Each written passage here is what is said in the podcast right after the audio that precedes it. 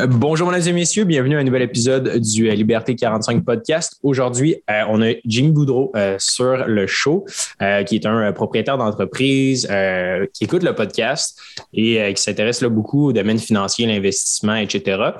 Jimmy, merci beaucoup d'être là aujourd'hui. Un plaisir, Hubert, grand plaisir.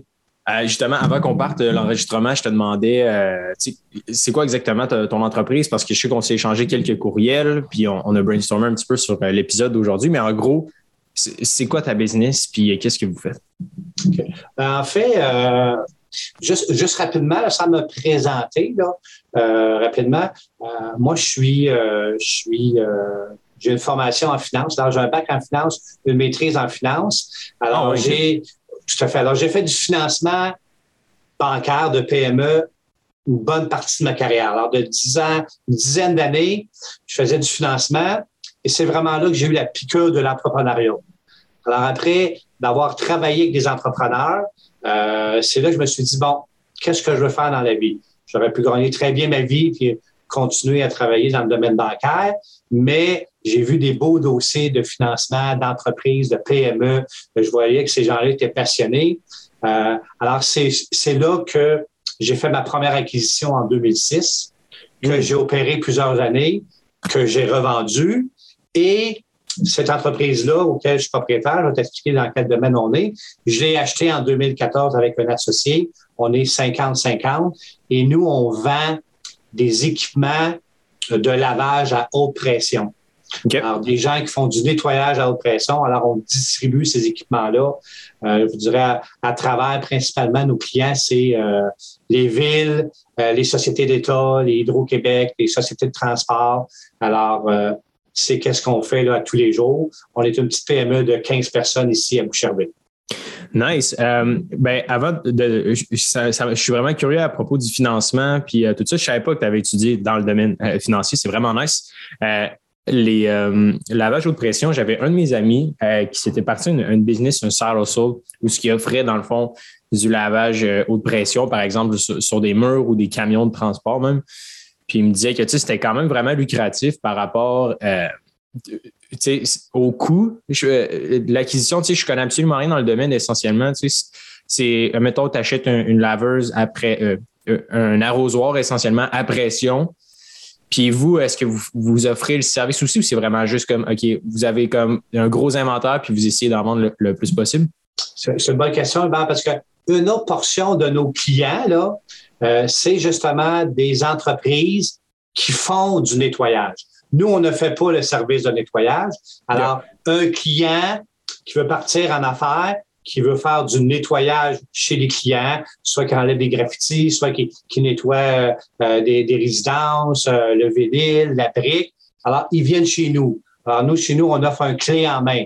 Alors, ça ah va de, de l'achat de la remorque, l'achat de, de l'équipement, le réservoir pour la rendre autonome. Alors, vraiment, le setup pour que le client, même matin, ben, il fait du développement des affaires, puis il va faire du nettoyage, puis il est autonome à travers. On en a plusieurs chez nous qui viennent acheter leurs boyaux, euh, leurs fusils, leurs savons, etc. Alors, ce euh, type de client-là. Puis, est-ce que c'est vraiment nice? Fait admettons, si euh, il y a quelqu'un, un jeune, whatever, il a, 18, 20 ans, puis il veut commencer dans le domaine des affaires, il pourrait juste, admettons, aller cogner à ta porte puis te demander Salut, je veux me lancer. En moyenne, ça coûte combien, mettons, pour commencer bottom line, bottom line à offrir ce service-là? bonjour, Simon. Ça va? Yes. En effet, quelqu'un qui partirait à zéro, acheter la remorque, acheter euh, euh, l'équipement de lavage, les boyaux, le réservoir, je te dirais quelqu'un environ une trentaine de mille d'investissements. Puis une personne peut partir à faire du développement des affaires, puis vraiment faire le service de nettoyage euh, résidentiel, commercial, industriel. Oui. Puis pourquoi je parle de ça, c'est que je, je trouve ça intéressant. Moi, ce que j'aime dans l'univers euh, des finances, mais aussi dans le domaine des affaires en général. Tu, sais, euh, tu le sais probablement, Sim aussi, mais tu sais, j'ai des machines distributrices. On, est dans le domaine financier avec Liberté 45. Tu sais, on des, j'aime les business qui sont pas sexy nécessairement. Là, tu sais, comme avoir une entreprise médiatique, genre, ou avoir un, show de télé, tu sais, ou avoir. Euh, sais, tous les trucs qui sont super cool, genre, ah, j'ai, une boutique, genre, ah, ou j'ai un resto, genre. sais, tout ce qui, qui est cool, c'est genre, en mon sens, les business les plus difficiles, puis les, souvent les moins lucratifs parce que tout le monde veut le faire étant donné que c'est cool. Genre, right? fait que j'aime un peu ta, ta philosophie puis la vision de genre, hey, tu sais, avec 30 000 que tu peux aller chercher un, un, prêt bancaire à la limite, puis commencer genre avec un service qui est simple. je ne sais pas ce que tu en penses, Jimmy. Tu en as vu probablement beaucoup là, des startups ou des gens commencer dans le domaine des affaires. ils commencent avec un modèle vraiment compliqué, un produit genre super complexe à vendre, genre, puis à, délivrer. Puis genre, en tout cas, moi, je l'ai vécu dans ma vie. J'ai toujours commencé avec des projets qui sont super complexes au lieu d'essayer de genre vraiment comprendre le client puis comprendre le service que tu offres genre, des fois, c'est tellement plus facile de juste aller chercher l'expérience en vendant un produit qui est juste plus simple au départ. Là. fait, ben, si on fait, tu as tout à fait raison, ben, si on fait juste le relief, tu sais, le domaine du nettoyage, ça va tout le temps exister. Hein? Euh, ça va tout le temps être sale. Euh, euh, tu sais, ici au Québec, avec nos quatre saisons, là, on le voit, là, le printemps commence, c'est salaud, ça va toujours, en effet, avoir euh, un potentiel de marché. Puis Hubert, tu as raison, moi, pour avoir plusieurs vues des gens partir en affaires, très, très souvent, les gens vont être trop gros rapidement. Tu sais, Trop, trop rapide. Ah oui, je vais me louer tout de suite un local. Je tu sais, au lieu d'y aller étape par étape, tester ton produit, pas lâcher tout de suite ta job, hein, on s'entend, attends un petit peu, fais ça les fins de semaine, le soir, vois si tu as un potentiel de marché, y a-tu du développement à faire? Et là, après ça, vas-y étape par étape pour bien faire les choses. Moi, souvent, c'est ça que je recommande. Parce que des fois, on reçoit des plans d'affaires, puis euh, écoute, un million de chiffres d'affaires la première année, je me loue un local la première année, tu sais, on envoie, c'est une grosse erreur. Au lieu de partir tranquillement, étape par étape, il y a des gens là, qui, qui partent des fois trop, trop vite. Hein? Puis on sait, quand tu parles trop vite. Euh, puis, Sim, j'aimerais savoir ton avis là-dessus. Euh, il y a une phrase que tu dis souvent puis que j'aime bien, c'est genre vieux mot, vieux, vieux mot. si jeunesse savait, si vieillesse pouvait. Non, non, mais c'était pas celle-là. C'était celle-là. Mieux vaut que ça soit fait, que ça soit parfait ou quelque chose dans le Non, c'est ouais, c'est Lison qui dit ça. Euh, fait vaut mieux que parfait. Merci. Bon, j'avais ah. comme un, mot dans l'exemple. J'adore cette phrase-là. Ouais, puis, puis je me disais, tu sais, toi, Sim, je sais pas à combien, tu as commencé avec combien ta première business, tu dans le sens qu'on peut, tu peux commencer avec un side project puis avec un, petit montant. souvent, j'ai l'impression que les gens se mettent la barre haute, puis ils veulent un produit qui est genre super sexy ou genre. Mais le problème là-dedans, c'est ce qu'on voit sur Instagram. Enfin, je sais pas si encore maintenant, euh, je sais pas ce que vous, ce que vous likez, etc. Mais on se fait commanditer par tous des mecs qui nous montrent leur jet, leur euh, Ferrari, puis que comment je suis passé de zéro à euh, faire dans les sept chiffres en moins d'un an. C'est moi qui c'est moi qui ai pas la Puis, puis les, trois règles les trois règles devenir riche en, 10 minutes. Là, Ouais. Puis, puis, by the way, tu sais, genre ceux-là qui disent je suis passé de 0 à 7 chiffres, là, admettons, en, en, 30 minutes ou en 30 jours, whatever. Euh, même souvent, c'est que, ouais, ou en un an, tu sais, genre, ça peut, ça peut être un vrai, un réel chiffre d'affaires, mais tu sais, il faut que tu comprennes la réalité qui est le revenu généré versus ce qui te revient dans tes poches. Genre, c'est deux choses différentes, tu sais.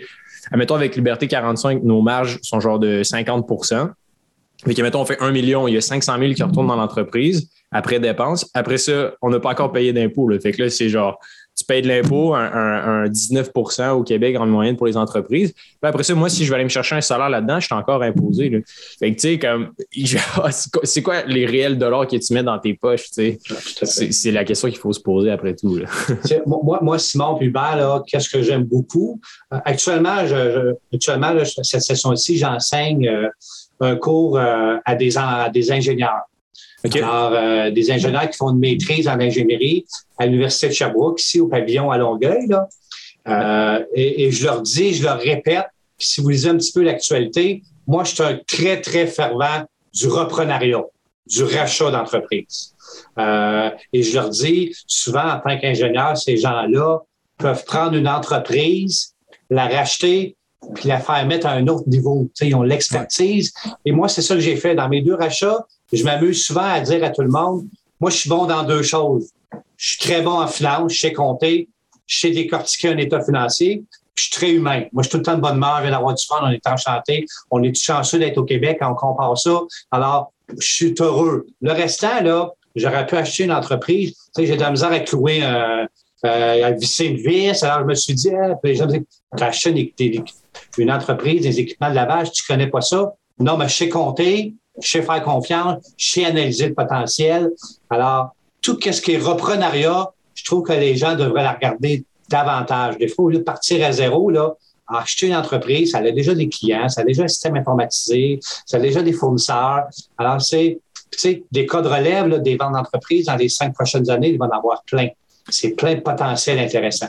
Oui, vraiment, tu sais. Puis euh, j'aime, j'aime que tu apportes ce point-là parce qu'il y a Max, un des euh, auditeurs du podcast, Charlotte Max, on, était, on avait parlé au téléphone, puis euh, il me disait que, tu sais, on parle pas tant du reprenariat justement sur le podcast. Puis euh, je pense qu'il y a fucking raison. C'est vraiment intéressant. On, on parle, oui, d'un side hustle ou whatever. Outre, euh, outre qu'on parle de l'épargne puis de l'investissement, je me demandais, bon, clairement, tu as de l'expertise, tu en as vu passer des dizaines et des dizaines, voire des centaines, des entreprises ou des deals d'achat d'entreprises.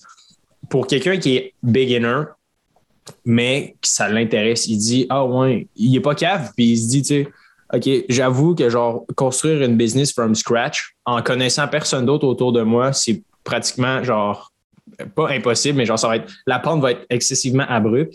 Je pourrais peut-être m'acheter une business, right? Mais euh, est-ce, qu'il y a des mythes ou tu sais, pour commencer, est-ce que ça te prend genre 200 000 pour acheter une business? Genre, est-ce qu'un jeune peut commencer en achetant une business? En fait, ça, on va dire, ça n'est pas trop la grosseur de la business. moi, moi, quand j'ai commencé, ma première achat de business, j'étais dans le début de la trentaine. Là, OK? Euh, et qu'est-ce que moi j'ai fait? Je me suis associé avec deux, deux personnes, deux amis, deux professionnels. Ils m'ont donné un coup de main, ils ont investi avec moi. On était les trois actionnaires, mais c'est moi qui l'opérais à tous les jours. Puis moi, il fallait que j'achète une entreprise assez grosse. pour moi, assez grosse, c'est une entreprise qui génère à peu près, je vous dirais, entre 2 et 5 millions de chiffres d'affaires, à peu près entre 10 et 15 employés, qui va permettre à une personne comme moi de vraiment jouer un rôle de directeur général, de superviser les opérations, superviser les finances et tout ça. Puis, une entreprise, par exemple, qui vaut 1 million, ben, tu dois t'attendre à mettre une mise de fonds à peu près de 25 à 30% ben oui, c'est ah, c'est 150, 200 000, euh, mais des beaux dossiers d'achat, de financement est là. Euh, il y a des partenaires financiers qui sont là. Euh, les banques puis les sociétés de financement, ils en veulent des beaux dossiers. Fait que oui, c'est en effet pas pour tout le monde, là, mais c'est c'est un bel effet de levier. Là. Tu mets 20-25% puis tu, tu, viens de générer une entreprise intéressante qui, qui va te faire vivre, puis tu peux faire du potentiel. Là.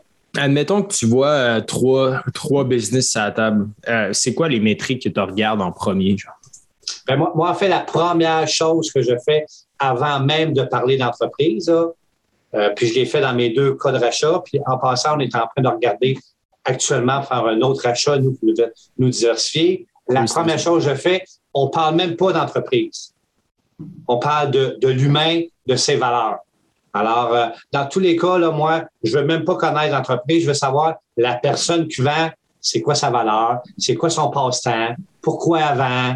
Euh, là, ça, pour déjà qu'il y ait, parce que tu sais, c'est beau l'argent, là, mais même si c'est l'argent, puis souvent, dans mon cas, quand j'ai racheté l'entreprise, c'est des gens qui avaient parti à zéro. Alors, quand hmm. ils vendent, là, ils veulent s'assurer qu'il y a une continuité, que, qu'ils vont venir faire un tour dans l'entreprise, que la plupart de tout le monde est là et tout ça. Là. Donc, la première chose que moi je regarde, là, c'est les valeurs du vendeur, voir y a une valeur familiale, c'est quoi qui est important. On discute davantage de ça. Et la deuxième rencontre, là, on parle plus de de l'entreprise euh, et tout ça. Mais première rencontre, c'est y a-t-il un fil de personnalité? Ah ouais, OK. C'est quand même euh, c'est nice. Pour vrai, moi, c'est un domaine qui me fascine. Là, euh, Sim, on avait déjà parlé ensemble, mais ultimement, avec euh, Liberté 45, c'est nice de faire le podcast, etc. Mais, pour nous, c'est une passion. Puis ultimement, c'est de pouvoir investir dans des side projects, que les gens écoutent le podcast, sont genre, ah, tu sais, ça serait intéressant. Puis juste comme aider plus de gens, c'est clairement quelque chose qui nous intéresse. Puis je me demandais, toi, Jimmy, tu sais, après ça, tu, tu rencontres la personne, euh, là, tu analyses un petit peu l'entreprise. C'est quoi les, red flags? Est-ce que tu cherches, je sais que c'est précis à, ta vision des choses, évidemment, il y en a d'autres, des, visions puis des types d'investisseurs, mais purement dans la notion de deal, c'est quoi les, red flags quand, mettons, tu as un bon fit avec la personne, tu dis cool, c'est un super de bon entrepreneur, maintenant je regarde les chiffres. Sont où les red flags euh, en général? Tu En fait, un coup qu'un fit de valeur, en effet, la deuxième chose qu'il faut faire rapidement, il faut signer ce qu'on appelle une entente de confidentialité. Alors, on signe ça, les deux parties signent ça, et rapidement, en effet, il faut recevoir, il faut demander les états financiers.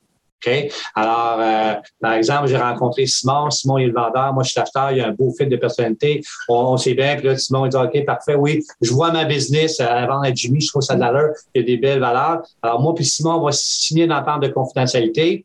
Simon va m'envoyer ses états financiers. Alors, les résultats de l'entreprise d'environ trois à cinq dernières années. Alors, pour avoir à peu près trois à cinq ans d'historique. Et là, là, mon rôle, ça va être vraiment d'analyser les états financiers. Alors, voir, exemple, très facile, le chiffre d'affaires, les ventes, les, trois, cinq dernières années, il est en croissance, il est en décroissance, est stable? Là, tu épluches toutes les dépenses. Tu sais, y a-tu des dépenses? Y a-tu euh, eu des frais juridiques? Pourquoi? Euh, la marge de profit brut, est-tu stable? C'est tout le temps le même profit? Y a-tu des dépenses extraordinaires? Alors là, tu évalues ça, tu regardes année par année. Là, tu, tu fais un petit listing de questions. Puis moi, par après, là, si j'ai des lumières, si je vois qu'une année, il y a eu un million de ventes, l'autre année, 700 000, l'autre année, 2 millions, tu sais, c'est normal, c'est quoi le modèle d'affaires? Alors, on prend ça en note. Puis là, la deuxième rencontre, ben, avec la propriétaire, ben, tu épluches un peu les états financiers. Tu veux comprendre le modèle d'affaires. Tu veux comprendre certaines dépenses. Puis là, quand tu reçois les réponses du vendeur, là, c'est ton feeling. Tu sais, tu dis, bon, OK, ouais, je suis pas à l'aise. Moi, les ventes sont vraiment pas stables. Pourquoi il y a une année, c'est un million, l'autre année, 700 000 et tout ça? Après ça, c'est ton feeling, comment tu sens, tu sens les réponses. Oui, c'est bon. On a, on a passé, euh, avec la compagnie pour laquelle je travaille, on a passé après le processus, le processus en, en 2021, donc en fin d'année 2021 parce que tu as des sites internet qui existent si tu veux reprendre une business. Moi, personnellement, je trouve ça magnifique de reprendre une business, surtout pour un gars comme moi. Euh, tu sais, t'as pas envie de partir from scratch. C'est beaucoup de travail. Tu sais, Hubert, tu, ah. tu, le sais, de partir de, du début. C'est crazy. Énorme. Et on avait donc euh, un, donc un site internet qui t'envoie les business à racheter. Donc avec mon patron, on en avait vu une qui semblait intéressant et on a justement fait la première rencontre, euh, un peu, exactement comme Jimmy disait, où est-ce qu'on a signé l'entente de confidentialité, il nous a envoyé les euh, résultats financiers. Et là, nous, le red flag qu'on a eu, c'est que la personne, c'était une business d'entretien ménager dans les écoles et les garderies. Et tous ces contrats se terminaient quand elle revendait hmm. et les contrats se terminaient et n'étaient pas renouvelés pour cause de mauvais services. Ils avaient eu beaucoup justement de frais juridiques, que ça se passait mal, qui, on va dire, ils, ils, ils, coupaient les coins ronds. Hmm. Euh, et donc, on n'a pas été de l'avant. Par contre, on en a acheté une qui on a embarqué le 1er janvier avec nous. Euh, puis là, bah, on a passé aussi le même processus. Donc là, ça a bien été. Puis ça a commencé avec un match de golf avec cette personne-là qui a dit, ah, bah, moi, j'ai pas de relève. Monsieur a 65 ans. Et là, il reste dans la compagnie euh, pendant euh, deux ans et demi, trois ans, temps de faire la passation. Donc ça, c'est génial aussi, d'avoir la personne qui peut te faire la passation. Puis je, je, je suis 100% d'accord avec Jimmy parce que je le vois je suis justement les, sites avec des compagnies à vendre et il y en a de plus en plus. Il n'y a pas de relève. C'est quoi, le site hein? Est-ce que c'est, euh, Je vais le retrouver, on le mettra en lien. J'essaie de chercher depuis tantôt. Je, je, le retrouve plus dans mes courriels. Euh, il y en a, quelques-uns. Il y en a, plusieurs. Hein. Oui, c'est ça. Il y en a un qui s'appelle acquisition.biz. Oui, exact. Il y a celui-là. Ouais. Ça, ça en est un. Après ça, il y a le, le CTEQ, Centre de transfert euh, québécois, qui affiche en effet des entreprises à vendre. Euh, des fois, il y a des bureaux de comptables qui se spécialisent là-dedans. Tu sais. Souvent, la, souvent, la première personne à qui tu vas parler que tu veux vendre ton entreprise, des fois, même avant ta conjointe ou ton conjoint, ça va être ton comptable. Tu vas dire à ton comptable, là, là, OK, fais-moi mon état financier, là, juste par curiosité, comment voudrait ma compagnie, là, ben, matin, si je voudrais vendre? des fois, les, propriétaires d'entreprise, ils n'ont aucune idée, des fois, de la valeur de leur entreprise. Là, leur comptable évalue, ben, dit, sur le marché, ta compagnie, elle voudrait 2 millions, puis euh, etc. Puis, ah, OK, peut-être que très, très souvent, le propriétaire, c'est au comptable qui va dire, ah, ben, je pense que je suis rendu là. Ouais. Connais-tu l'expression euh, Jimmy qui dit, c'est mon patron qui me dit tout le temps ça, ça dit la première génération construit, la deuxième génération développe ou consolide et la troisième génération détruit? ils, disent dans le fond que le, le au niveau des, des, des pourcentages, au niveau des, des, statistiques, que la première génération, bah, construit, la deuxième, elle développe beaucoup, et que la majorité des compagnies familiales euh, font faillite après la troisième génération parce qu'ils n'ont pas de vision, ils n'arrivent pas à prendre la relève. les, les, Rothschild, c'est un bon exemple. Euh, la famille Rothschild, euh, je pense que c'est la troisième ou la quatrième génération. Bon, évidemment, il y, a, les bonnes vieilles théories du complot qui vont toujours exister, mais sur papier maintenant, ils, ils valent plus grand-chose. Puis c'est rendu les enfants des enfants des enfants. Je pense que c'est ça, c'est la troisième ou la quatrième génération. C'est exactement ce qui est en train d'arriver. Genre, leur, leur network est en train de fondre, littéralement. ce que c'est très souvent, c'est que la première génération, elle a bûché, elle a travaillé fort, elle a. Euh, euh, et là, vers, la troisième génération, c'est des gens qui veulent, sans qu'on leur dise qu'on leur donne quasiment dans les mains une belle entreprise, c'est des gens qui veulent dire, non, non, moi, je vais travailler 20 heures, 25, non, non, moi, la fin de semaine, non, non, non, non, non le soir, moi, à 4h30, il faut que je sois chez nous. Si on, on envoie ça. Et les premières générations qui ont parti en affaires, les entreprises, c'était pas ça, là, vous savez, c'est des 50 travailleurs. Tout à fait. Mais c'est pour ça qu'il y a l'autre qu'on entend souvent parler qui dit euh, les temps difficiles créent des hommes forts. Donc les premiers bâtisseurs, c'était des temps difficiles, ils ont créé des hommes forts. Les hommes forts, ils créent de bons moments. Les bons moments créent des hommes faibles et les hommes faibles créent des périodes difficiles. Puis le cycle se répète. C'est pour ça qu'il y a un, homme d'affaires, euh, je me souviens plus c'est quoi son nom là, qui disait que son, son grand-père il était genre à cheval, son père il avait une petite voiture, lui une Mercedes. Il dit mon enfant va avoir une grosse BMW, mon petit-fils va avoir euh, whatever. Puis après ça va retourner qu'ils vont euh, qui vont se retourner pauvres dans le fond. Ce qui est aussi vrai pour les femmes. Par rapport à quoi? Ben, tu disais les hommes d'affaires, il y a les femmes d'affaires aussi. Ah, OK. Oui, oui, bien entendu. Oui. je me demandais, euh, du point de vue de, la négociation, tu sais, pour un fondateur ou pour euh, quelqu'un qui, cherche à faire une acquisition, tu sais, en as fait des deals, Simon aussi. Euh, moi, j'en ai juste fait un, puis c'était pour les machines distributrices. Si je l'ai fait juste pour le trail pour, euh, pour le show. Mais euh, non, c'est pas pour l'expérience aussi d'affaires quand même. Mais je me demandais. Ouais, c'est une belle expérience, oui. Oui, c'est ça, c'est super le fun. Puis, évidemment, je, je, suis que dans le développement technologique, là, avec Liberté 45, les outils, puis le, logiciel qu'on souhaite développer avec tout ça, là, ça s'en vient. Mais en même temps, je me dis, ah, ça serait le fun d'avoir une expérience un peu plus euh, terre à terre, là, dans le sens que tu as les machines, tu as des clients, puis il y a plus de cash flow.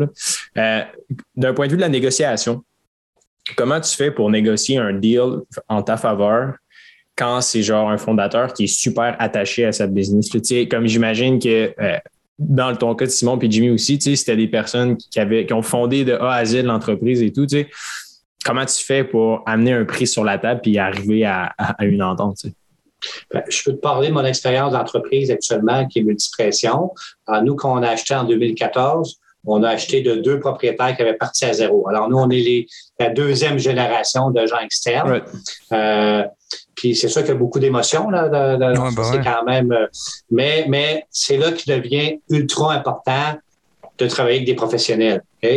Alors, il y a une firme comptable externe qui a évalué by the book, selon les chiffres d'affaires, selon les résultats, comment valait l'entreprise. C'est souvent le point de départ de la négociation. OK? Euh, on a besoin de ça parce que la plupart des entrepreneurs vont surévaluer leur entreprise. Ils vont, ah, je me payais juste 40 000, mais j'aurais dû me payer 100 000, puis ça valait plus, j'ai fait ci, c'est pour ça que ça vaut plus. Mais si, on n'a pas tout ça dans les chiffres, nous, en acheteur, on va se fier à aux états financiers. Il faut regarder ça froidement puis mathématiquement. Bah ouais. voilà, j'en ai fait Simon raison, c'est de la Mais il faut comprendre, faut comprendre quand même la personne qui a, qui a mis sa vie, qui a pris des risques. Puis je, peux comprendre aussi bien l'acheteur que, que le vendeur, bien entendu. Le point de départ souvent de négociation, c'est d'avoir une expertise, d'avoir d'avoir un comptable, un évaluateur agréé qui évalue la valeur de l'entreprise. C'est le point de négociation. C'est là que tu challenges euh, les deux parties, tout en respectant en effet euh, qu'est-ce qu'il y en est. Euh, parce que moi, souvent, souvent dans les transactions, on dit souvent que une transaction qu'une une différence de 20% là, c'est une transaction qui va se faire, c'est sûr. À 20% d'achat-vente, là, ça, ça, va se faire parce qu'il va peut-être avoir d'autres conditions qui vont être négociées. exemple, souvent dans les transactions de rachat d'un certain montant, on va demander une balance de prix de vente. Alors, c'est quoi une balance de prix de vente? C'est qu'on va demander au vendeur de nous financer une partie de la transaction. Par exemple, moi, j'achète la compagnie de Simon à un million. Je vais dire, Simon, sur le 1 million, je vais te demander que tu me, tu me finances 200 000, puis l'autre 800 000, je vais te le payer, je vais aller trouver mon financement. Alors, à l'inverse, c'est qu'est-ce qu'on est en train de faire, nous? On est en train de négocier par un meilleur prix parce qu'on n'en veut pas de balance de prix de vente. Alors, la propriétaire, on dit, regarde, on va te payer 100% mais regarde, fais-nous un escompte sur le prix parce que tu n'auras pas de balance de prix de vente. Balance de prix de vente, bien, si tu mets ça sur 4-5 ans, il peut arriver plein de choses. Le propriétaire n'a pas tout son argent. c'est le genre de choses que tu peux, que tu peux négocier. Ouais, surtout avec. Un peu comme. Vas-y, vas-y, Sim. C'était juste une image un peu bête, mais c'est un peu comme de dire à quelqu'un Ouais, mais quand je te paye cash là, là je fais pas de prêt. Tu mettons, tu veux acheter un véhicule ou quoi, ou une maison, c'est comme la personne est déjà préapprouvée. Donc oui, tu peux négocier un petit peu à la baisse. C'est un gros avantage euh, qu'on a effectivement. Ouais, surtout sur des montants comme ça, là, avec le taux d'inflation à genre 7,5 t'es comme. c'est l'argent que tu moins pour investir. en effet, il faut, faut faire intervenir un professionnel parce qu'il n'y a pas de professionnel, comme je vous disais, le vendeur va surévaluer, puis ça risque de, de, de le dossier risque de fermer rapidement. Ouais. Euh, je me demandais, fait que là, tu as un deal, OK? Là, ça fonctionne. Euh, tu as les investisseurs, tu as l'argent, le deal est signé. Euh, toi, Jimmy, je me demandais, qu'est-ce que tu fais jour 1 quand tu arrives dans le business? C'est quoi le. Moi, j'avais une question juste avant de sauter cette étape-là. Toi, est-ce que tu as la formule, tu sais, souvent on parle de, de, de l'EBITA ou le BA, euh, le bénéfice avant impôt, etc., etc. Tu sais, il y, a des formules qui disent, ah, ben, on doit payer, euh, genre, euh, la compagnie vaut, est-ce que toi, tu fais une mini analyse comme ça de dire, bon, bah, la compagnie vaut justement 5 fois le BAIIA ou 7 fois les bénéfices, les profits, les profits nets? Est-ce que toi, tu as une certaine formule que tu mets avant ou tu te fies vraiment à ton comptable? En fait, j'ai ma formule parce que j'ai une certaine expertise dans ce domaine-là. Puis principalement, les transactions d'entreprise, ça fonctionne vraiment comme ça. C'est des bidas multipliés par un multiplicateur qui actuellement, sur le marché, se situe entre 4 et 6. Et à la fin, il y a aussi toujours une clause d'ajustement de fonds de roulement. Ça veut dire qu'on se donne un prix, quand un million, et par contre, si j'achète un million, moi, je veux par exemple un fonds de roulement de 1,5 ou de 2. Je ne veux pas rentrer dans le technique du fonds de roulement. Ça, ça veut juste nous assurer que quand moi, je vais être propriétaire, je veux m'assurer que, j'ai de l'argent dans le compte de banque, j'ai des inventaires, j'ai des comptes clients. Tu sais, parce que moi, quand je reprends, là, vu que j'achète les actions, la vie est continue. Là. Moi, je vais avoir des factures à payer la semaine prochaine, je vais avoir des payes d'employés. Alors, oui, c'est une formule multiplicateur d'EBITDA, plus une clause d'ajustement au closing. OK, parfait. Ça répond à ma question. C'est entre, c'est entre fois, tu me dis quoi, entre x4 et x6 les revenus annuels? Pas les revenus. Les, les c'est les profits avant impôt, amortissement et intérêt. OK, OK, OK. Puis, en moins, peu importe, mettons dans le domaine euh, du software et tout, là, genre des fois, on fait des multiples super élevés, genre au States, mettons pour une software as a service, genre fois 26, genre, ou des multiples. ça, c'est d'autres choses. Tout ce qui est technologique, là, cette règle-là, là, euh, moi, je parle dans une entreprise un peu plus euh, conventionnelle, manufacturier, distribution, qu'on voit plus souvent dans le domaine des technos, là, en effet, tu as raison, Hubert, des fois, tu fais des multiples, tu ne comprends même pas. Puis souvent, malheureusement, il y a des entreprises qui se vendent très cher, puis ils font même pas de profit. Mais, mais Parce que c'est l'achat de la technologie, c'est le potentiel, c'est vraiment différent. Mais dans opérationnel PME régulière, qu'on voit souvent dans le marché, c'est plus comme ça qu'on voit euh, les transactions. Parce que je pense que c'est tellement intéressant qu'on en parle sur le podcast aujourd'hui parce qu'il va tellement en avoir au Québec là, des, des opportunités comme ça, puis des belles business, là, des business qui sont rentables, mais c'est juste que les personnes, ils ont, euh, pas qu'ils n'ont pas d'enfants ou ils en ont, puis ils veulent juste pas reprendre la business. Puis il y en a beaucoup, là. Euh, dans le, cas quand on a acheté Multipression, puis c'est qu'on est en train de regarder, là, dans les deux cas, ils ont des enfants, mais les enfants, ils n'ont aucun intérêt pour l'entrepreneuriat. Ouais. Moi, la business que je, que je travaille pour, qui s'appelle Actualisation, le, le, président, donc Louis, il y a deux enfants qui ont la trentaine. Il y en a aucun des deux qui, c'est des jumeaux dans le fond. Il y en a aucun des deux fils qui veut reprendre la business. Donc c'est moi qui, euh, qui est euh, identifiés pour reprendre la business. Et c'est de plus en plus ça. On dirait que les, les enfants maintenant veulent plus reprendre les traces de leurs parents. Ils veulent vraiment se dissocier puis faire leur propre chemin, leur propre destin. Écoute, euh, c'est différentes nouvelles générations. Oui, tout à fait, tu as raison. Je ne sais plus la question que tu avais posée, Hubert, on a un petit peu bifurqué. Oui, mais jour 1, quand tu arrives. Ah, oui, jour 1, tellement important. Nous, le jour 1, là, très, très important. Exemple. Champagne. Euh, en fait, le champagne, on le fait avant. OK. on, va donner des dates. Par exemple, si par exemple, on fait le closing, là, mettons, on parle que le closing, c'est souvent, c'est à, la fin d'un mois. Par exemple, j'achète une entreprise, on fait le closing le 29 avril, qui est un vendredi. On s'en va chez l'avocat, on signe les documents, les contrats. Le vendredi soir, en effet, champagne, on s'en va manger au resto, acheteur-vendeur, tout ça, et on prépare notre rencontre du lundi d'après. Mettons, dans le cas là, nous, ce serait lundi le 2 mai. Mm-hmm. Lundi le 2 mai, le vendeur a déjà séduit une rencontre générale avec tous les employés et l'annonce se fait live là devant tout le monde. OK? c'est sûr, quand je me souviens qu'on a fait ça ici, tu es, nerveux, pas à peu près. OK? Alors, la première chose qu'on demande, nous, de notre côté, au vendeur, c'est lui qui commence à la parole, qui dit euh, on a décidé pour X, Y raison. Et très important, faut dire à tous les employés, on a choisi, exemple là, moi j'arrête la business à Simon. Simon dirait à tous ses employés, j'ai choisi Jimmy parce que je n'avais d'autres potentiels. Il y en a d'autres qui voulaient acheter. J'ai choisi Jimmy parce qu'il a les mêmes valeurs que moi. Il faut faire ci, il va vous garder et tout ça. Alors, le, vendeur a un rôle de, de, bien présenter les acheteurs. Et ensuite de ça, rapidement, l'acheteur, pendant la première semaine, doit rencontrer, pour des petites entreprises de 10, 15, 20 employés, tous les employés de façon individuelle. Nous, c'est ça qu'on a fait. Chacun a été, on jase, oui, de la business, mais comme la première rencontre, on jase de la vie. OK, toi, Simon, ah, OK, ça fait sept ans que tu travailles là. OK, tu fais ça. OK, parfait. Ah, OK, tu as deux enfants. Ton gars joue. Ah, ton gars joue hockey. OK, le mien joue hockey. Tu demeures où? Ah, tu fais du camping, moi aussi. Tu parles de, tu sais, pour que, pour qu'à la fin de la semaine, là, les employés disent, ah, aïe, c'est cool. Puis on l'air sharp, les nouveaux propriétaires. Je parle. Puis là, tu, tu présentes des fois un petit peu ton plan d'affaires. Tu vas dire, regarde là, inquiétez-vous pas, les trois prochains mois, les six premiers mois, on va observer, on va prendre en note. Si vous avez des idées, on va les prendre, on va regarder tout ça, on va travailler avec vous, nous, on veut développer, on veut peut-être développer d'autres marchés, d'autres choses, pour que ces gens-là se sentent partie prise de cette transaction-là. As-tu une statistique de euh, on entend souvent que quand justement quelqu'un achète la business d'un autre, souvent il fait du ménage, il ramène son équipe, etc. Ou un taux de roulement euh, qui va arriver. Est-ce que tu as une statistique? Est-ce que toi, tu en as vu justement des, des gens qui achètent, puis ça foire, tu sais, mettons, les piliers s'en vont parce qu'ils sont pas contents, puis...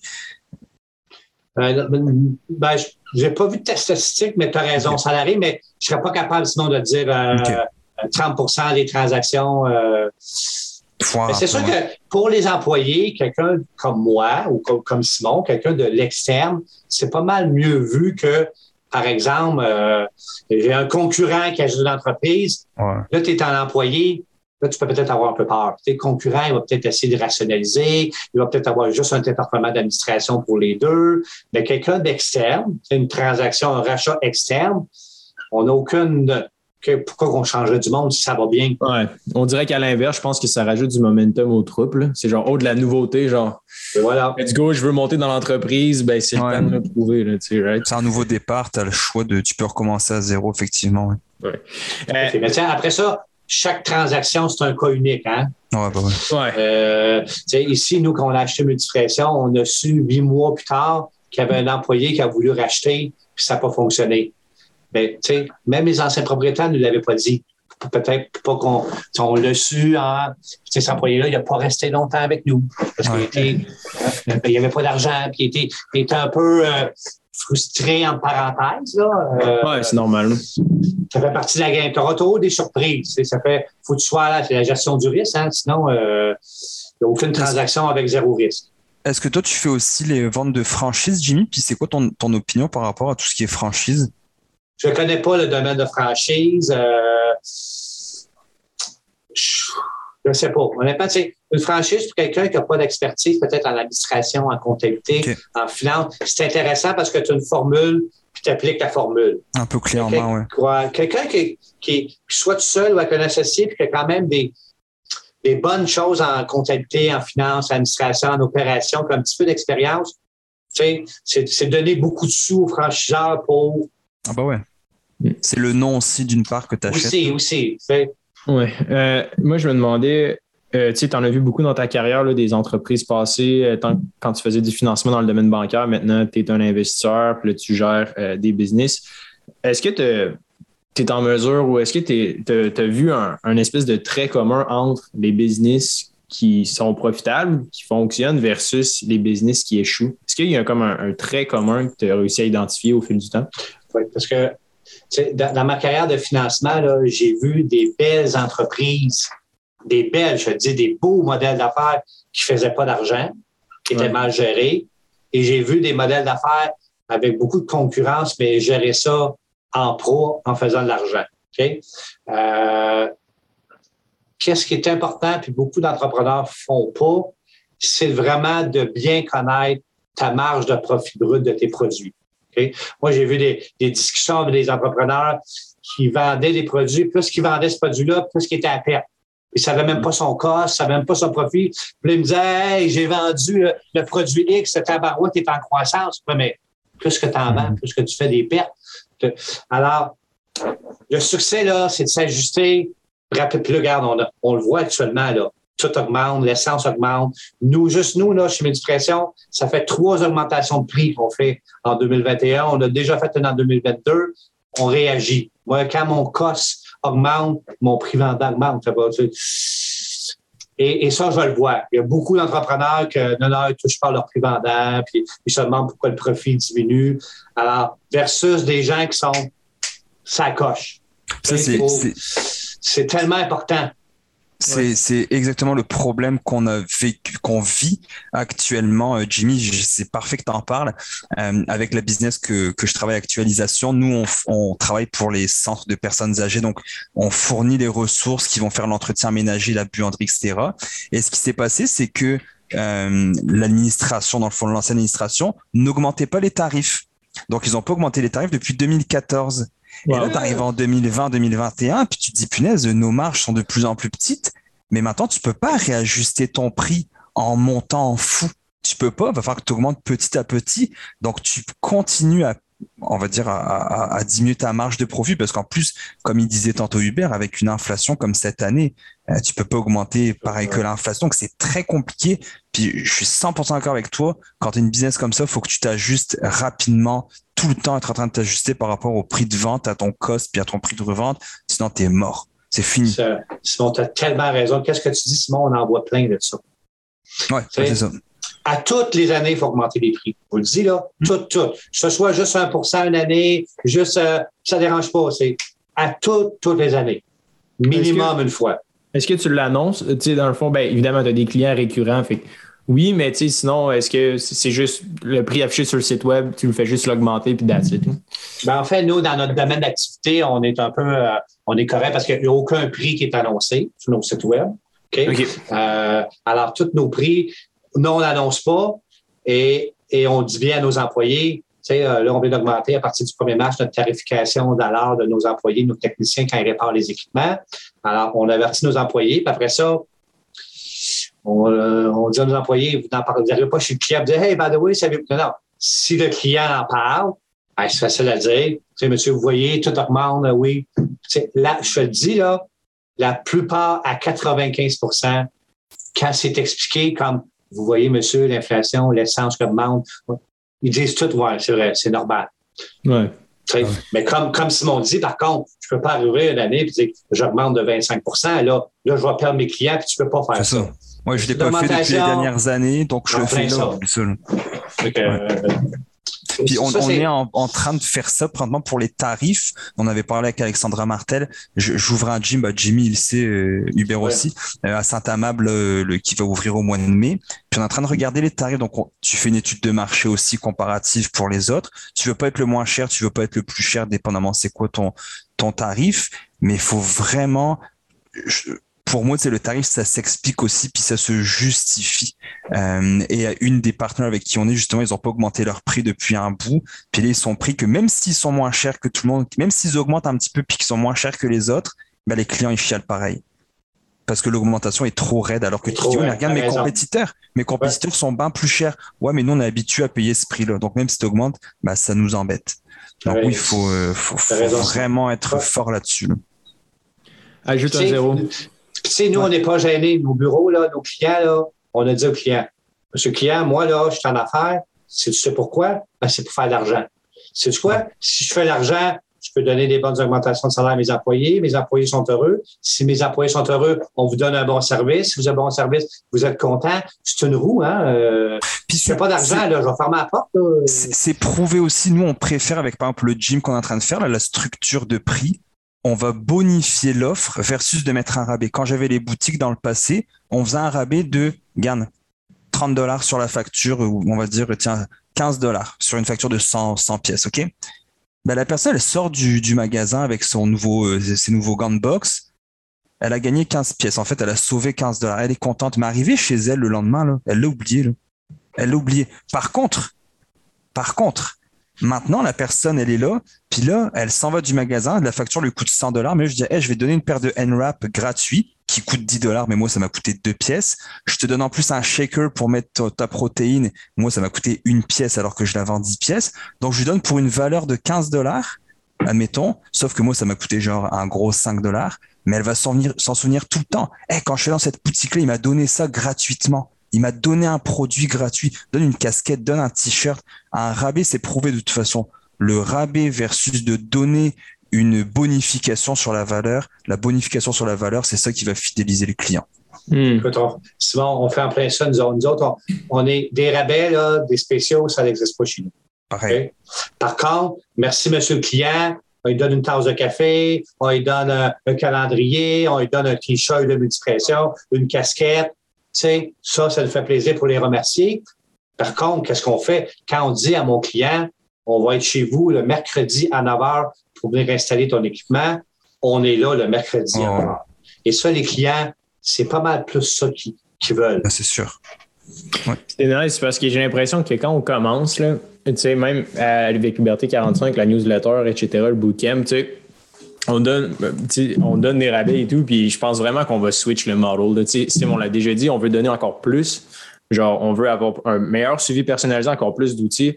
Tu n'as pas le choix de lever tes prix si tu veux juste que les personnes soient plus heureuses au bout du compte parce que si le prix est plus élevé, il y a un meilleur engagement. Puis évidemment, si tu payes 20$ pour euh, une formation, tu ne suivras pas vraiment ta formation. ça, vaut juste ça. C'est une question de valeur aussi là-dedans. là dedans moi, quand j'ai augmenté ma, formation privée, quand j'ai plus que doublé mon prix, j'ai eu plus de clients. Mais tu vois, il y a un, de mes clients, Sébastien, qui a suivi la formation privée, qui a payé le gros prix. Ben, là, il m'a écrit tantôt, j'ai une question par rapport à mon portefeuille, on peut se voir. Ben, lundi, j'ai un meeting avec de une demi-heure. Mais ça t'apporte tellement plus qu'un rabais de 50 ou 100 dollars. Hein. Valeur ajoutée, tout à fait. Ouais, valeur ajoutée, exact. Ouais, ouais. Maintenant, euh, j'aimerais ça switcher, je ne sais pas si d'autres questions, c'est, mais moi, ça fait le tour pour le plus au domaine euh, du marché en général. Jimmy, je sais que ça t'intéresse beaucoup. Euh, par rapport à la situation là, en Ukraine et tout ça, comment tu te sens en tant qu'investisseur euh, sur les marchés? euh, euh, en fait, je suis divisé en deux. J'ai euh, un portefeuille, moi, de, de, de, placement qui est géré par un gestionnaire de portefeuille qui a à l'intérieur mes REA et mon CD. Hmm. Et ça, c'est pour mon horizon de encore 7 à 10 ans. honnêtement, je ne la regarde pratiquement pas. Je ne suis pas stressé. C'est correct, je sais pour, pour demain matin. J'ai commencé en, suivant vos, euh, vos capsules, j'ai commencé à être un, semi euh, un semi investisseur autonome. Okay? J'ai rouvert mon compte chez Disney, je me suis fait un petit portefeuille, je me suis mis 15 000, j'ai acheté les FNB que vous avez recommandés, j'ai lu, je me, suis, amusé en peu d'acheter des FNB, je me suis acheté trois titres de sociétés que je connaissais. Euh, mais ça, je le regarde à tous les jours. Là, normal. ouais, ouais, ouais, parce que là, ouais. puis euh, c'est sûr qu'encore là, c'est pas de l'argent que j'ai besoin pour demain matin. Là. Euh, Est-ce que tu trouves ça compliqué finalement? Enfin, ou pas finalement, mais est-ce que tu trouves ça compliqué d'investir par toi-même? Ah non, c'est- c'est- c'est- c'est- c'est c'est facile, mais on dirait que le, le subconscient, c'est correct, j'ai juste mis 15 000 parce que le subconscient fait en sorte que qu'à tous les jours, quand je check mon portefeuille, je lis un petit peu les nouvelles. Tu sais, j'aime bien Disney parce qu'il y a des recommandations, il y a, il y a plein de petites choses. Puis là, je lis, puis là, des fois, j'ai le goût de dire, euh, ouais, je- me retransfère ça un 2 3 000. Tu sais, fait que là, je donne, lui- Fait que, oui, en effet, c'est, c'est, c'est, c'est le psychoconscient fait en sorte que demain matin, je peux transférer un autre 5 000 dans le compte-là, puis faire d'autres, d'autres achats comme ça, le live, là. Fait que, tu sais, souvent, on parlait de discipline, de, de, de se retirer, d'être.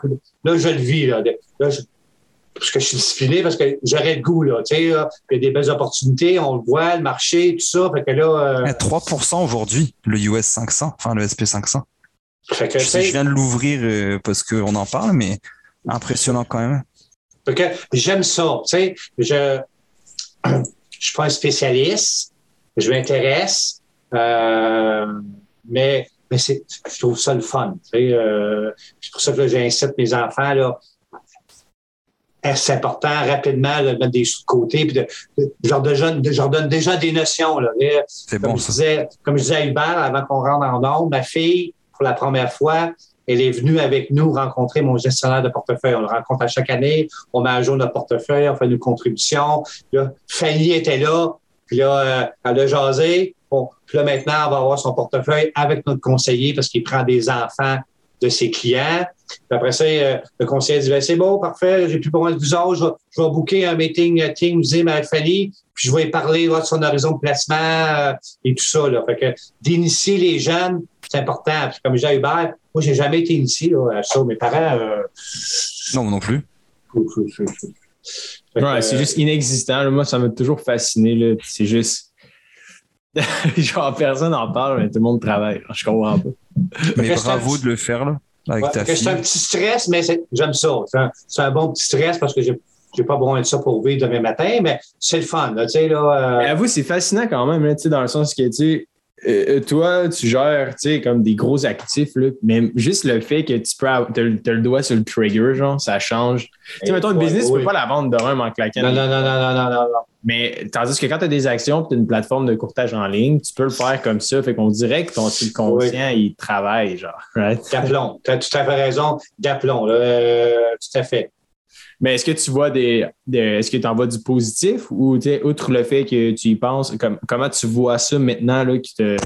Ben, Euh, ben moi, que- que- qu'est-ce que ça me fait? C'est que ça me reste un peu euh, plugué sur le marché, sur l'économie. Tu sais, avant de faire ça, là, oui, comme un peu tout le monde, j'écoutais les nouvelles, tout ça, mais tu sais, je t'occupais à ma business, je faisais des opérations. Là, à tous les jours, en allant sur mon compte, là, ben, je lis des informations financières, je lis sur l'économie. je dirait que je suis un peu plus euh, up-to-date, puis vraiment focus économie. Tu sais, euh, je trouve ça intéressant.